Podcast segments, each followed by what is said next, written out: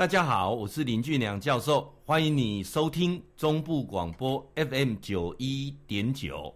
今麦这个单元叫做心情交流站嘛呢哈。关哈，我们说学静坐最大的好处是什么啊？那一种身心自在啊。什么叫做身心自在啊？我想你要去理解啊，人在基本上你活在这个娑婆世界当中啊，有三个状况。我们比较常体验的是两个状况，一个状况呢，就是这种悲哀。你们在听我讲课啊，包括你在听收音机，你在用电脑，那个过程当中你是有存在的，是清醒的，这是第一个状况。第二个状况是你睡着了，什么状况都没有了，那叫睡着。那第三个状况叫做梦啊，梦中有没有？哦，没有时间空间概念，但是有那种知觉。啊、那包括说在啊，在啊催眠的时候也是类似那种状况，啊、那我们叫做中阴界的状况，啊、那静坐呢，刚好就是可以进到这个状况的过程。所以为什么讲说入定？入定的那一刹那，静坐只有求一个目的，就是当下你能够入定。入定的那个那个刹那，当你把这些杂念啊没有完成的事情。把这些担心、把这些忧虑、把这些妄想通通进来，你经过消化之后，你透过好、很好、非常好消化之后，会出来出来一种那种像卡通一样，上面一个灯泡亮了，灯亮起来没有？忽然间有一个讯息告诉你说，其实你可以怎么做？那这个是什么？这个就是我们讲的指导灵，这个就是什么？这就是我们讲的叫做元神。有没有听过元神出窍？啊，有听到啊？你你你你有一个元神在告诉你，你有一个灵魂在告诉你，啊，那这个过程当中，他就很清楚告诉你，你其实怎么做，你必须怎么做，我应该怎么样，我们这样，这个东西就是让我们忽然间就开窍了。所以，我们中年人最需要的是要的是智慧，智慧是没有文字，不要说啊，智慧有有文字都是方法，都是技巧，都是知识常识，知识常识告诉你怎么解决问题嘛。知识常识都告诉你问题怎么解决嘛？啊，但是我们中年人都很清都很清楚，我就是知道做不到，我拢知我做不搞啊。那些书上都有写啊，我跟我先生，我跟我太太的问题我都知道啊，啊，我就是做不到啊，啊，不然就是他做不到啊，对不对？啊，这个怎这个你你先赶快说到你家。那人生为什么我们在透过静坐的过程当中，当你开智慧，什么叫开智慧？智慧智慧的解释是什么？避免重复发生的错误。当我们一直在发生重复的错误，你会发现中年人啊一直在发生同样错误，在不同时间、不同地点、不同人在发生一样的事，所以我们叫做轮回之苦，因为一直轮回，一直重复啊，而且很快哦。你如果超过四十岁的人哦，你会发现四十岁不是一件好事。四十岁之前哦，吃喝玩乐，世界多么美好，年轻多么多么棒。四十岁之后，有没有发现每天在轮回？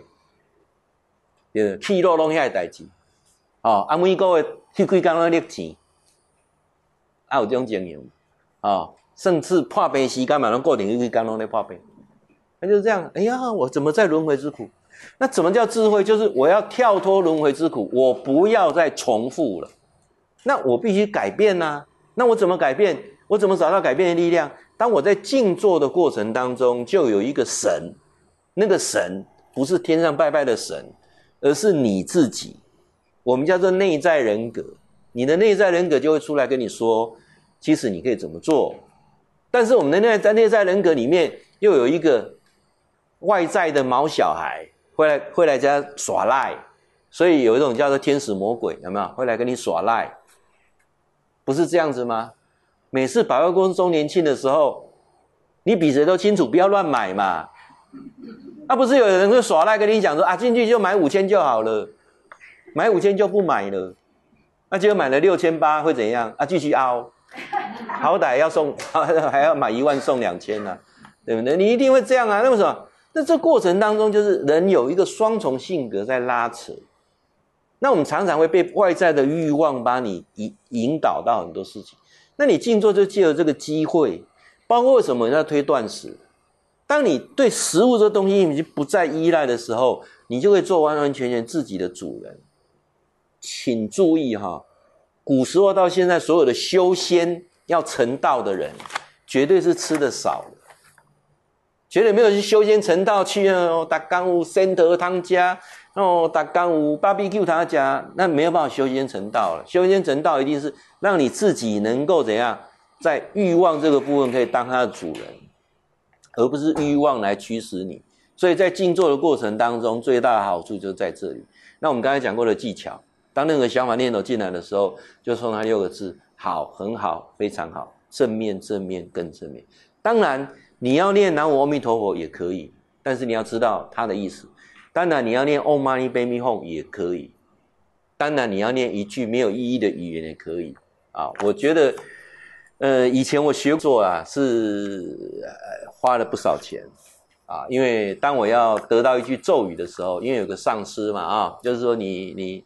你交了一笔钱之后，他会把手放在你头上，然后告诉你一句话，啊，这句话不能说出去，啊，那你静坐就用这句话，这样了解吗？啊，那这句话你不能跟人家讲，啊，这句话就是特别的啊灌顶，对不对？啊，希望那时候灌顶，啊，他跟你讲一句话，嘎嘎乌拉拉啊，啊，对不对？没有意义的话嘛，对不对？那你为什么？啊，因为你觉得我搞他这钱啊，终于有人给他灌顶个句话给我，那我现在就很清楚告诉你，有没有灌顶不是重要，重要是你自己的心态。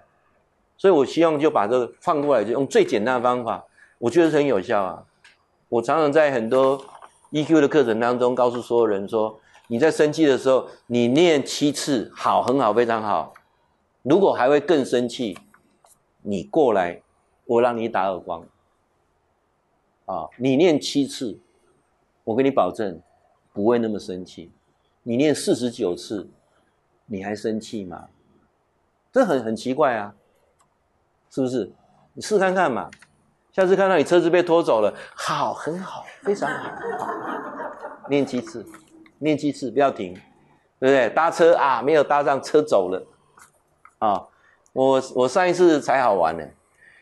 这个明明可以坐自强号，啊，那自强号来，呃，在等车等等车站的等火车的过程，因为是月台会晒到太阳嘛，我就坐背过来，这样才不会直接晒到太阳。划手机，就自强号来了，完全都没有没有没有印象，就听到那咔门关起来，怎么敲它都不开啦，走啦，怎么办？赶快去坐高铁，哦，按按理说。